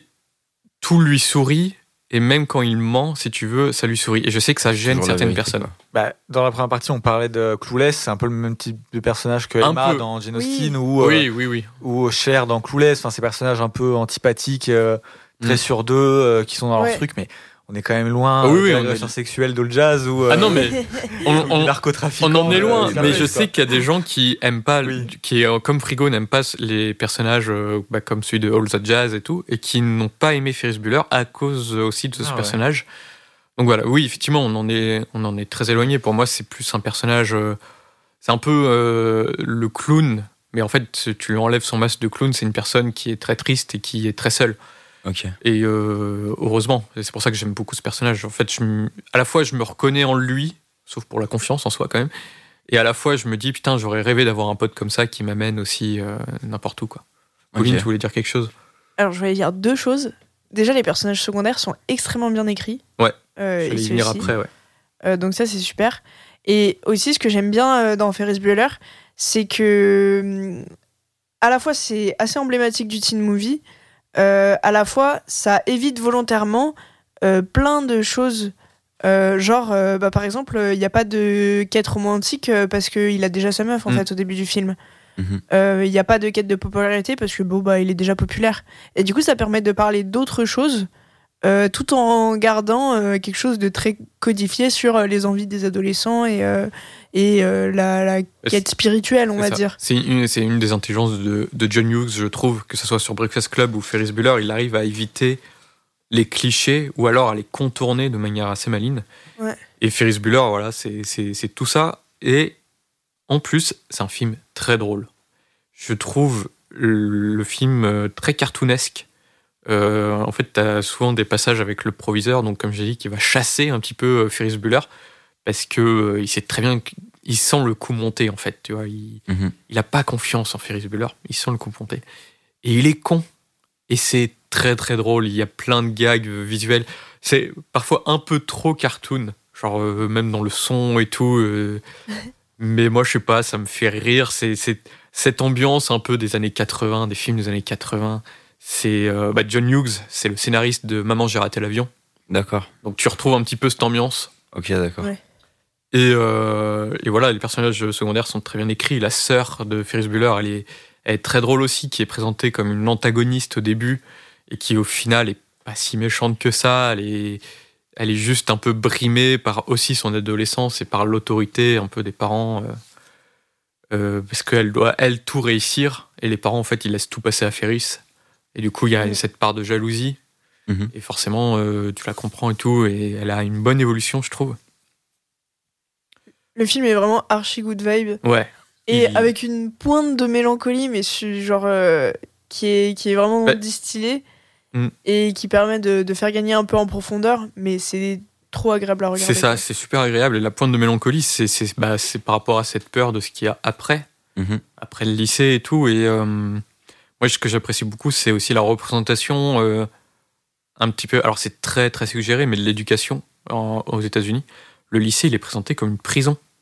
Genre, tout est ultra gris. Le bureau du proviseur, il est gris. Les couloirs, ils sont Ils sont délavés, sont quoi. Délavés et tout. Et il y a une, euh, une scène, un- une sorte de, de, de, de panoramique où tu, tu vois un terrain de sport, mais derrière des grillages, et ça fait très grillage de, de prison avec un terrain de sport de prison. Mhm. Et tu vois tous les élèves, ils sont en même uniforme de sport et tout. Enfin, et du coup, j'aime beaucoup. Ça, ça, ça dit quelque chose aussi de l'éducation euh, aux États-Unis.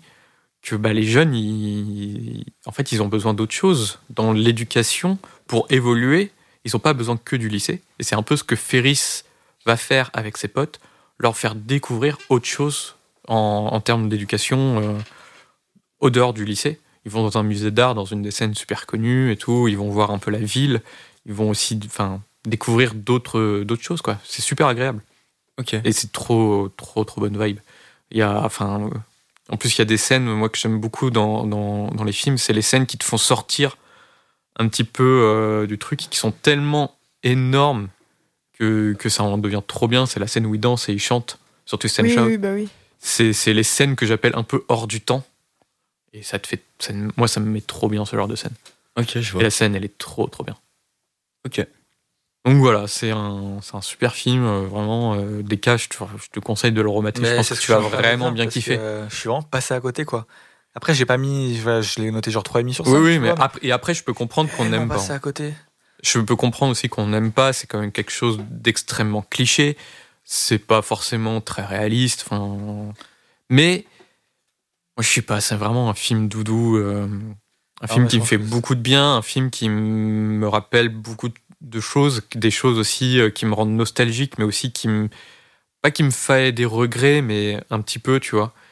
Et ça fait beaucoup, beaucoup, beaucoup, beaucoup de bien. ouais. Il faudrait que je le revoie parce que je pense que, bon, soit je l'ai pas vu au bon moment et du coup, euh, je l'ai moins apprécié que ce que je pensais, soit je l'ai pas vu au bon moment et du Mm. coup, je pense l'avoir plus apprécié que ce qu'en fait je l'aurais apprécié.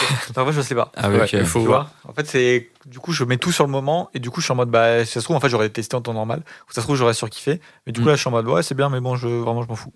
Donc, euh, je que je. Et voilà, c'est un peu drôle. Le petit point négatif, c'est le que j'aurais, c'est peut-être le générique de fin que je trouve un peu longué. En fait, c'est toute une scène euh, en générique de fin euh, avec le proviseur qui monte dans un car scolaire. Et elle est longue cette scène. Elle est longue. Ah, euh, je crois que je m'en souviens. Je la Oh, trouve- si c'est pour le générique de. C'est juste pour le générique de Ça fin. Je, la- je trouve ça un poil long et Ouais. tout. Genre le proviseur, c'est bon, on a compris. euh, c'est c'est les- c'est le mec qui, c'est le méchant, c'est le, c'est c'est, euh, Coyote dans et Coyote. Et puis voilà. Ouais. quoi. Il y a une vibe, une vibe assez Looney Tunes que j'aime beaucoup moi. Ok. J'ai Voilà. pas, Pas de questions plus de questions, non, honnêtement. Pauline, t'as rien à dire C'est très clair. Non, c'est bon. Et toi, t'as quelque chose à rajouter? Non, bah, j'ai j'ai déjà dit ce que j'avais à dire. Eh bah écoute, euh, à toi. Ok. Et bah du coup, troisième film, euh, Paranoid Park, euh, de Gus Van Sant. Euh, alors du coup, dans la première partie, j'ai dit... euh, Enfin, j'ai pas dit grand-chose du coup. Ouais. Mais juste du coup. Pour cette deuxième partie, au moins les gens sont, sont euh, C'est deuxième avertis. round, du coup. Euh, ouais, deuxième round, pardon. Les gens sont avertis. Je vais dire quand même l'intrigue. Bon, alors c'est pas un énorme spoil, c'est-à-dire que vous allez sur Letterboxd, c'est vraiment le résumé du film. Euh, Genre, je pense que vous prenez le, le Blu-ray, euh, vous regardez l'arrière, ça sera écrit. Ouais, ouais. Et c'est pareil sur Wikipédia. C'est vraiment, c'est pas. Alors, euh, par exemple, je disais que c'était pris d'un livre. Dans le livre, c'est écrit. Enfin, cet élément du- de l'histoire, c'est écrit tout de suite. C'est pas du tout un truc qui est caché. Là, c'est pour euh, dans la façon dont le film est fait, mais honnêtement, c'est pas un gros spoil. Mais quand même, si vous voulez pas savoir du tout de quoi le film parle, euh, avancez un peu ou juste bah, hum, écoutez une fois que vous avez vu le film. Du coup, euh, je vais commencer. Le film. Il va à Paranoid Park, il prend Ouais. le, le- le- le- son pote et puis ils vont sur le, le train. Et en fait, il y a un garde qui vient les, empêcher un peu, tout ça, et en fait, il va tuer le garde. Euh, et en gros, tout le film est sur sa culpabilité vis-à-vis de ce meurtre. Est-ce qu'il le dit, est-ce qu'il le dit pas? Quel est son cheminement interne? À quel point il est en train de se renfermer parce qu'il commence à avoir peur? Que du coup, il commence à avoir. euh, alors, par exemple, tous les skateurs vont être appelés euh, dans, dans le lycée pour venir témoigner. La police va commencer à se dire que c'est sûrement un meurtre.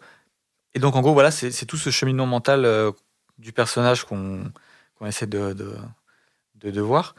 Euh, alors, ce qui est vraiment intéressant, du coup, vis-à-vis de l'adaptation de, de Gus, c'est que le, le livre, il est par chapitre et il est complètement chronologique. Et euh, c'est vraiment, voilà, c'est une suite logique des événements. Là, pour ce film, donc je disais qu'il a été très fidèle, il a même repris des dialogues, etc. Mais le but vraiment de Gus Van Sant dans son film, c'est euh, d'éclater la temporalité, complètement. Et en fait, on va se retrouver avec un film qui n'est pas linéaire, où des scènes même, les mêmes scènes vont revenir à certains moments, mais filmées d'un autre point de vue, avec qui vont durer plus longtemps, moins longtemps. Euh, par exemple, on parlait des différentes prises de vue, que ce soit 35 mm, Super 8 euh, ou même de la télévision. Alors, beaucoup de trucs que je dis là, je m'inspire euh, d'un bonus qui est dans le Blu-ray, qui a été euh, alors qui s'appelle Le Labyrinthe. C'est ouais un bonus d'une vingtaine de minutes euh, par euh, hum, alors comment il s'appelle? Luc Lagier. Euh, c'est un, un journaliste qui travaille à, à Blow Up euh, chez Arte, je crois. Oui. Et du coup, il a fait beaucoup de de docu, enfin de, de- enfin beaucoup de choses. Et c'est lui du coup qui, qui raconte tout ça. Donc bon, beaucoup viennent de lui, des trucs que je vais redire. Du coup, il est cas de cette temporalité. Euh, on disait, on a des, des échelles de plans différents. On a euh, des, euh, par exemple, on va avoir des plans qui sont accélérés, des plans qui sont ralentis. Donc vraiment, il y a cette impression euh, d'être dans la, dans la tête un peu du personnage et d'avoir euh, ouais, toute cette temporalité qui est complètement éclatée. Et du coup, bah, c'est ça, c'est vraiment ce côté un peu, on disait, euh, quel mot déjà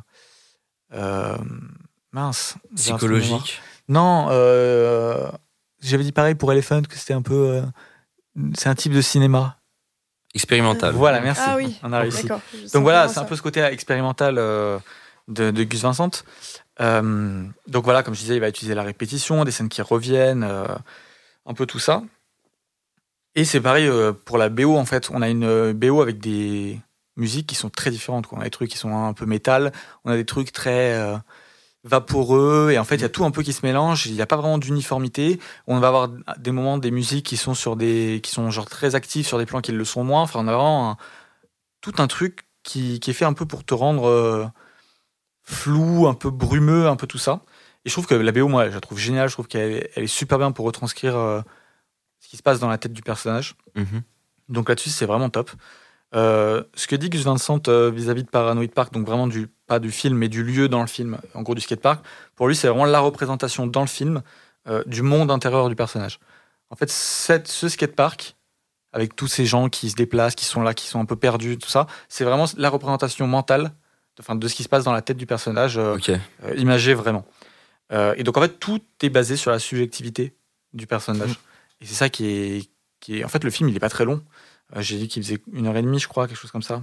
Ouais. Ouais, c'est ça. 80, ouais, même pas, quelques- même pas une heure et demie. 1h20. Mais en fait, il arrive à tellement te distordre le temps que tu as presque l'impression que le film est plus long.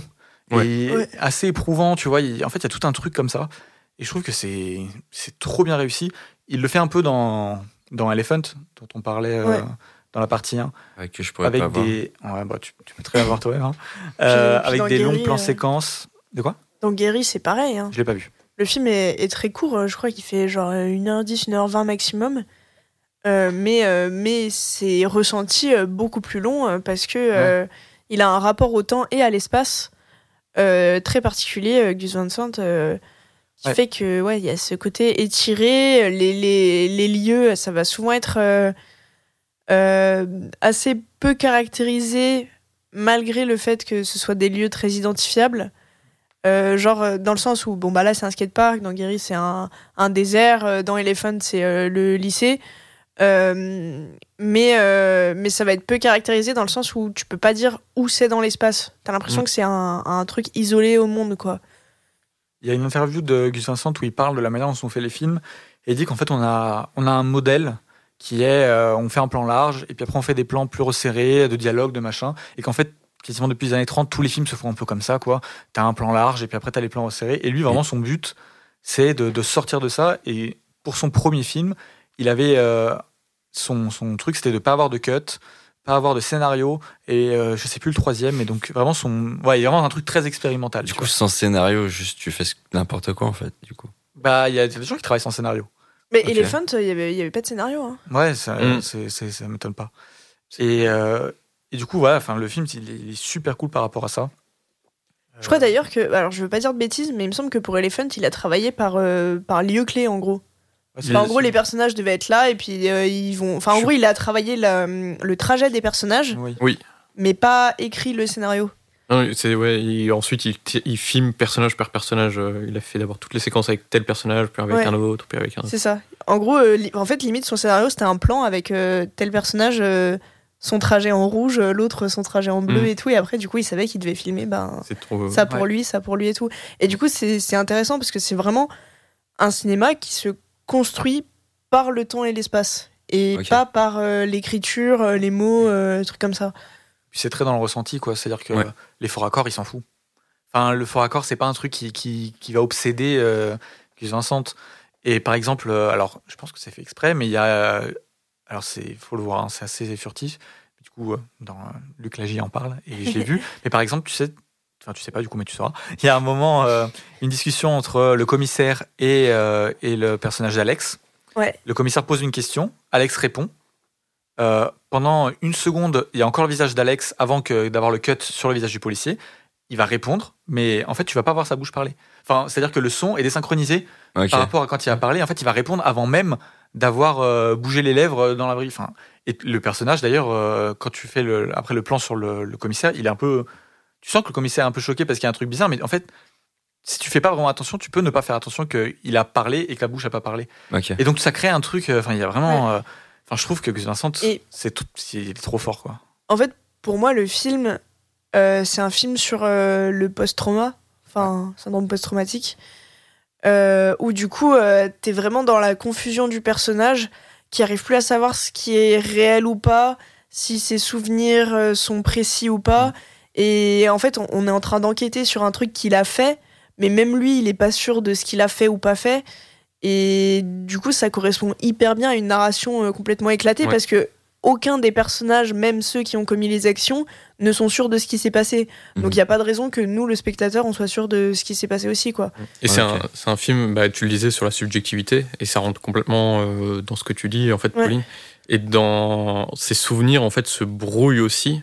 Genre, euh, on voit pas, bon, du coup, euh, Deka a dit qu'il y avait un, un meurtre, on voit pas le corps, et puis au fur et à mesure qu'il se va se souvenir, il, il va se souvenir du corps du garde, mais est-ce que c'est un bon souvenir Est-ce que c'est exactement euh, comme il l'a vu ou pas, en fait?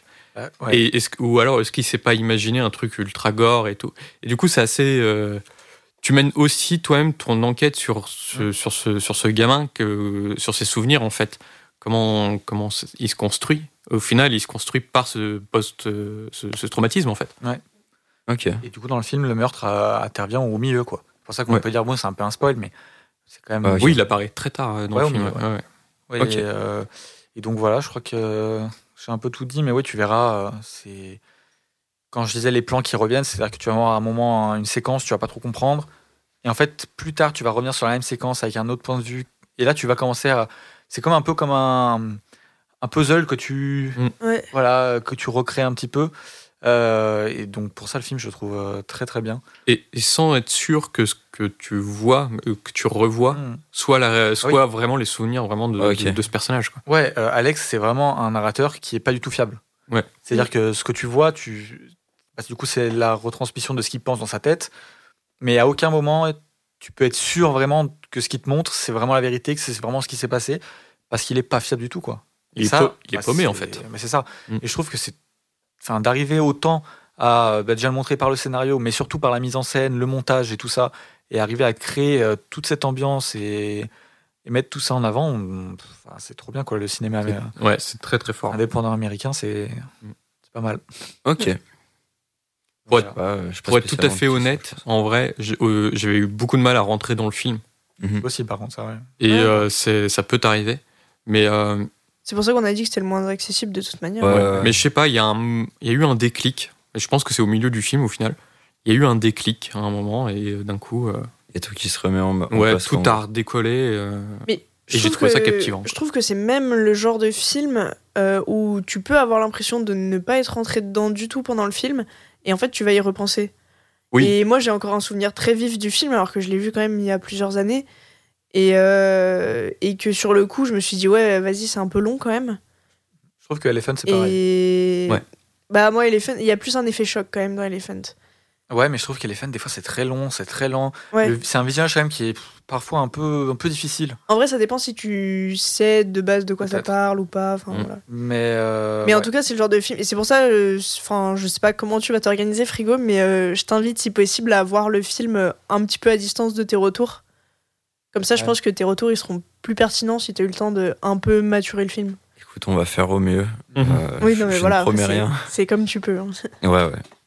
Ok. Je pense pas avoir spécialement plus de questions. Juste, du coup, il y a, il y a un lien avec la musique dans ton film ou pas? Ou ça se détache un peu de musique populaire, un peu de jeunes et tout euh? Non, comme je te dis, en fait, t'as plein de types différents qui sont là beaucoup pour. euh, bah, du- En fait, tout ce qui est fait, tu, tu dois te dire que tout ce qui est fait a pour but de mettre en scène et représenter euh, ce qui se passe dans la tête du personnage. Donc les musiques, c'est pareil, comme je dis, c'est la musique qui sont un peu métal, très, euh, très hardcore. T'en as qui sont très flottantes. Tu sais, t'as des scènes Mhm. euh, en Super 8 avec euh, dans le skatepark où du coup bah, le Super 8 est super bien pour suivre euh, Les euh, les skateurs. Pour ceux qui savent pas, c'est on va dire une caméra un peu plus petite, un peu plus facile à manier quoi. Mm. Et euh, et donc, tu as ces moments qui sont très brumeux, puis tu un autre dans la voiture avec une musique très métal. En fait, les musiques, elles ont aucun sens les unes avec les autres. Mais je trouve que, ensemble, à la fin, ça crée vraiment un Mm. truc ultra uniforme et qui, qui est vraiment trop bien choisi. Quoi. Après, il y a un genre de musique qui est dans le film qui correspond assez bien au milieu euh, bah, des skateurs et du Ouais, c'est milieu en fait dire. dans lequel il évolue. euh. Ouais, mais pas que, tu Mais vois. pas que. Non, non, mais bien sûr. Mais il y a, il y a quand Oui, même oui. des musiques de ce type-là euh, qui font cas, oui. référence à ce milieu-là euh, Ouais. en C'est particulier. ça. Ok. Parce que du coup, euh, je me demandais, vu que dans les autres, c'est un peu genre, euh, t'as les musiques populaires et tout, je me demandais. euh. Ouais. Mais du coup, ça veut dire. Alors là, je, je paraphrase un peu, mais je me rappelle de euh, la vidéo de Every Frame a Painting de Akira Kurosawa. Et du coup, c'est genre, euh, les émotions, elles sont montrées par euh, genre euh, le nombre de personnes qui ont l'émotion ou la musique Voilà, qui retranscrit. Tout, Tout est comme ça, en gros. Tout est fait pour te mettre dans, dans l'esprit du personnage. Ok. Moi, je pense pas avoir euh, plus de questions, de choses à rajouter personnellement. Bah, moi non plus. Alors, par contre, j'ai une question un peu plus globale Ouais. et qui fait un peu écho à, à Slasher, du coup. Euh, parce que j'ai pu remarquer dans Slasher que euh, il n'y avait pas beaucoup de diversité de couleurs parmi les acteurs. Ouais. Et Bah, du coup, est-ce que dans le les cinéma. teen movies, c'est bah, c'est toujours des petits blancs euh, ou euh, est-ce que euh, Oui, c'est un peu plus. tu peux dire ça pour tous les genres qu'on a fait depuis le début. Hein. Ouais, en vrai. Comédie Ouais, peut-être, il y a mais- pas beaucoup. oui, oui, oui, mais je veux dire, là- je me pose un peu plus la question parce que j'ai plus de recul, tu vois, mais. euh, Non, mais c'est pareil, hein, c'est pour du cinéma dans son ensemble. hein. ok. Ouais, et puis euh, c'est du plus. cinéma américain, oui, voilà, Oui, ça. Ouais, mais. Oui, surtout Et, que là, on a choisi euh, que américain. Et d'une certaine Ouais. époque. Mm. Aujourd'hui, Oui, mais aujourd'hui, c'est mieux. tu vas peut-être un peu plus retrouver de diversité, mais c'est vrai que dans les années 80-90, euh, Ok. Que là, euh, là, je parle vraiment du slasher, mais il y a un peu le truc de euh, la personne de couleur, celle qui meurt en premier, tu vois. Et bah ça, c'est un cliché qui est faux. Bah oui, du coup, parce qu'il y en a pas. Parce que, alors, soit il y en a pas. Non, non, mais soit il y en a pas, mourir. soit il meurt pas en premier, en fait. Ok. Genre, vraiment, j'ai vu, j'ai vu des films où, où le black, c'est pas celui qui meurt en premier. Ok. Donc voilà. Ok, ok. Parce que tu vois, alors, je, juste, je reviens sur mon retour en 2-2. Ouais, ouais. Mais dans Black Christmas, t'as as un moment, en fait, où t'as deux personnes de couleur. Ah, bah, c'est dans le titre du film. Non, mais d'accord. Je veux dire, le truc, c'est que, genre, euh, en fait, tu sais. Enfin, je vais pas dire, genre, en mode, tu te demandes pourquoi ils sont là, mais genre. euh, en fait, ils sont vraiment, genre, montrés en premier plan. Ils ont aucun impact dans le film. Ouais, mais est-ce que, ta... est-ce que ta couleur de peau doit avoir un impact? Non, c'est pas ça que je veux dire. C'est que c'est vraiment des figurants. Hmm. Mais c'est des figurants que tu suis, mais qui, qui ne servent à rien à la narration, tu vois. Ouais, du tu coup, je me dis Comme pourquoi du ils coup, il n'y a jamais de noir, le fait que là, il y en a, t'es en mode, est-ce que du coup, il y a une signification? Bah, je me suis posé la question. Alors, c'est. On, ne- on va pas, on va- faut pas savoir comment je réfléchis, mais juste du coup, je me suis dit, bah. C'est vrai que, en fait, quand je les ai vus, je dis, putain, mais j'ai pas vu d'autres personnes de couleur dans ce film, tu vois.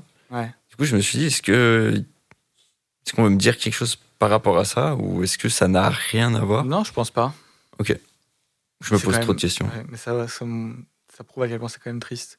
De- Ils sont tellement pas là que quand ils sont là, on se demande si. Bah, là, vraiment, s'il y a enfin. une raison ou si. euh, Là, vraiment, en fait, c'est c'est surtout que la caméra, elle les suit, en fait, et je me suis dit, et t'as t'as- t'as Non, mais bien sûr, non. en mais gros, tu t'as le père de, Ouais. de la fille, la première qui a disparu, Ouais. Et il passe à côté, il les regarde, et je me dis, mais euh, pourquoi, en fait? Genre, euh, pourquoi, pourquoi tu montres ça? Il y a quoi d'intéressant à ça, en fait? Et là, vraiment, la question, c'était plutôt genre en mode, bah, pourquoi il a choisi des personnes, du coup, afro Plutôt que, genre, euh, je sais pas, des, des, Bah, des blancs. Des de- blancs, encore des blancs, c'est Non, ça? mais Tu dis, non, vois. mais du coup, le, le père les regarde, ça, c'est de figurant? Ouais, vite fait. Bah, Est-ce que le père ne soupçonne pas justement euh, que sa fille Ah. soit tombée euh, dans la communauté afro-américaine On est dans les années 70, C'est vrai. en plein Black Panthers. Euh, les blancs sont très soupçonneux envers les noirs à cette époque. Pas que, hein, euh, voilà. Mhm. Et surtout aux États-Unis. Donc, c'est euh, vrai que le, père, vrai il a ce côté très euh, conservateur en Ouais, mode. euh, Ouais, ouais, carrément. En mode euh, tout l'environnement Ah bah, de sa fille a l'air d'être néfaste. Donc, donc est-ce euh, qu'il y aurait pas un peu de ça dans, ouais. dans- juste dans le regard euh, peut-être. Bien vu. C'est c'est un bon axe euh, d'éclaircissement. Ok. Bon, du coup, je- je trouvais ça important quand même de revenir là-dessus. Donc euh, voilà. Ok. Mais je n'ai euh, rien de plus à ajouter. Moi non plus. Moi non plus. Bah écoute, euh, voilà. On a fini? Ouais, on a Oui, je fini. pense. Euh, petit tour des réseaux. Oui. Yes. Peut-être euh, commencer par les vous, Ouais. Nos réseaux. Et bah du coup, podcast. on peut me retrouver sur Twitter à @frigobits, euh, sur Instagram AAL underscore SIIM et sur euh, Letterboxd à frigo underscore. Euh, moi, c'est at euh, polynôme-8 sur Twitter, Pauline-8, Janon, j a 2 n o n sur Instagram, et Melvin Newdal sur euh, Letterboxd, comme le personnage de Jack Nicholson dans Pour le pire et pour le meilleur. Et moi, vous pouvez me retrouver sur Twitter, Instagram et Letterboxd à euh, loulou-8 MacDuck. Et d'ailleurs, juste pour la petite anecdote, euh, le film dont je parle tout le temps pour le pire et pour le meilleur, c'est de James L. Brooks. Et j'ai appris hier qu'apparemment il était en préparation d'un nouveau film, genre euh, 12 ou 15 ans après son dernier film. Et, ben, Donc voilà. Petite info qui fait plaisir. et toi, Deka Je n'ai jamais vu de ces films. euh, DK24 underscore sur Twitter, DK24 sur Letterboxd. Le podcast est à retrouver sur Twitter et euh, Instagram, Instagram. pardon, Studio 7 Pod, sur Letterboxd Studio 7. Le podcast est affilié à l'association Super 7. On vous invite à aller regarder tout ça directement sur le réseau, sur le site euh, Super7.fr. super7.fr, parce qu'il y en a beaucoup trop. Euh, le prochain thème. euh, alors, je vais vous donner un indice. Ah, Donc voilà, et, euh, et donc bah, on se Bon dit. indice. Très très euh, bon. alors s- peut-être dans deux semaines, on se dit qu'on va peut-être faire une pause entre chaque thème, euh, mais on verra au niveau euh, ce qui nous, ce qui nous euh, arrange mieux. Mais peut-être que pas d'épisode du coup la semaine prochaine et du coup le nouveau thème la semaine d'après, ou si on a de l'avance, peut-être un épisode la semaine prochaine. On verra comment on est ici là, mais c'est pas sûr. À la semaine prochaine. Salut. Salut. Cut.